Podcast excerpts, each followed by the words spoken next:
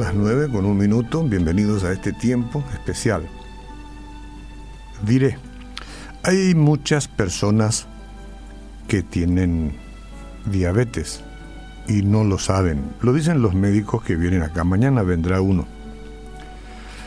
Parece que en el Paraguay hay unas 300.000 personas promedio que tienen diabetes y no lo saben. No sienten que lo tienen. Es asintomático, al menos por, por un buen tiempo, por mucho tiempo.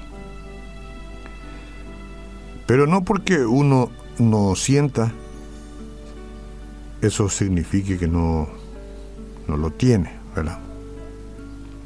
Así pasa con el colesterol elevado, los triglicéridos y otros tantos componentes de nuestro cuerpo que experimentan niveles descontrolados.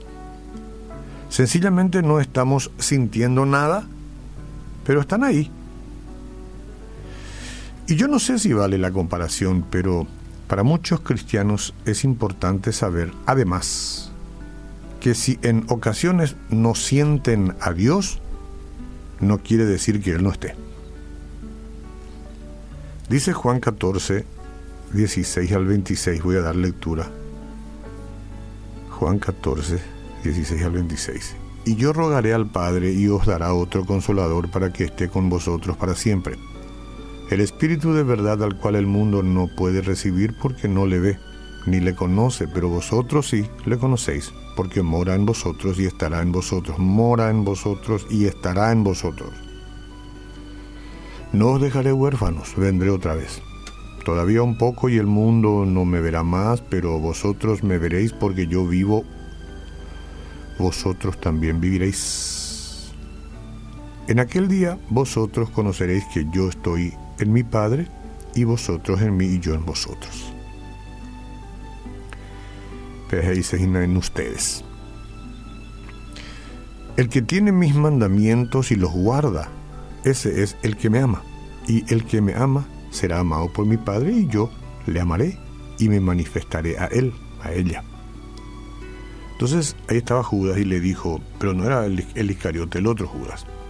Señor, ¿cómo es que te manifestarás a nosotros y no al mundo? Bajé y se pea.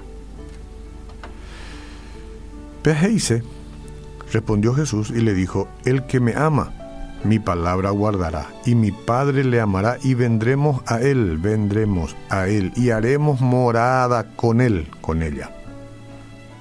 El que no me ama no guardará mis palabras, y la palabra que ustedes escucharon no es mía, sino del Padre que me envió. Les he dicho estas cosas estando con vosotros, más el consolador, el Espíritu Santo, a quien el Padre enviará y ya envió, enviará en mi nombre, Él les va a enseñar todas las cosas y les va a recordar todo lo que yo les he dicho. Está ahí la palabra de Dios. Dios está con nosotros. Siempre, siempre con nosotros. Aunque a veces nosotros no podemos sentir su presencia, como dijimos al comienzo. Puede haber situaciones en las que nos sentimos cerquita de Él, mientras que en otras ocasiones puede parecer distante y desligado de nuestra vida Él.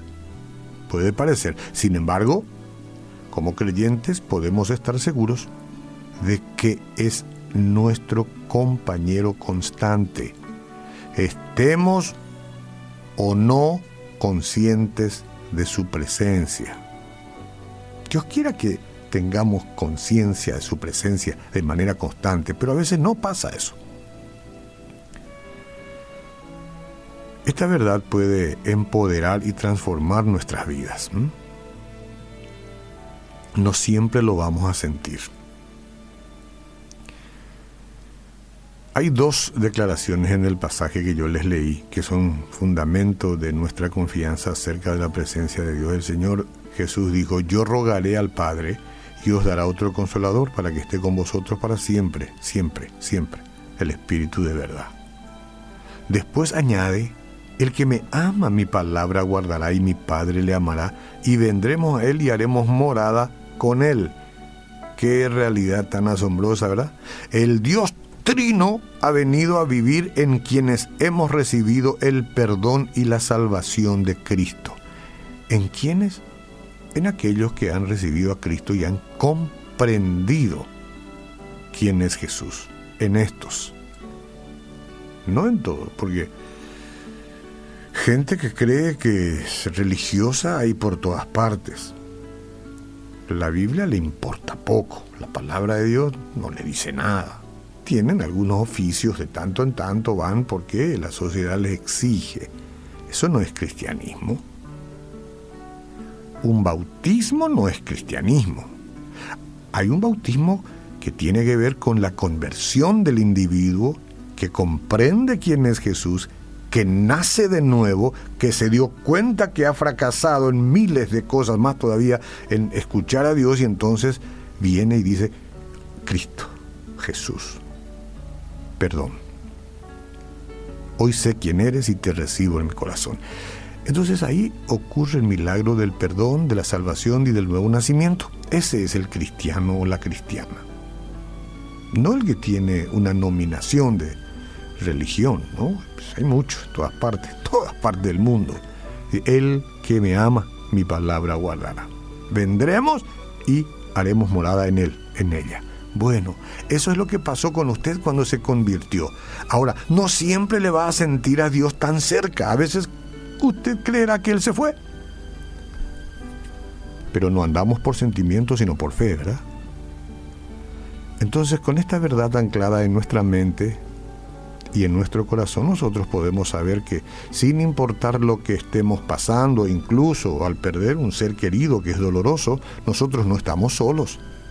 Al estar en Cristo tenemos su paz en medio de las tormentas, pues no hay nadie más poderoso o competente que el Dios Todopoderoso que mora en nosotros y nos da su consuelo y fortaleza.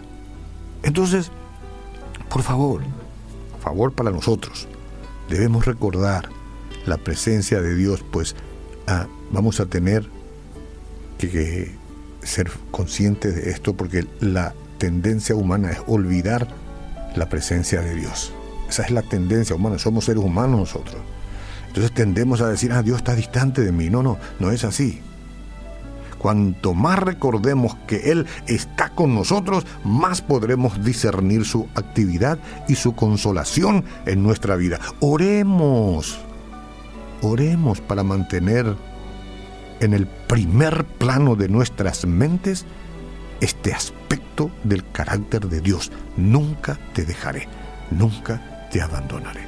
Jesús, ora que te sienta o no, sé que estás en mi corazón.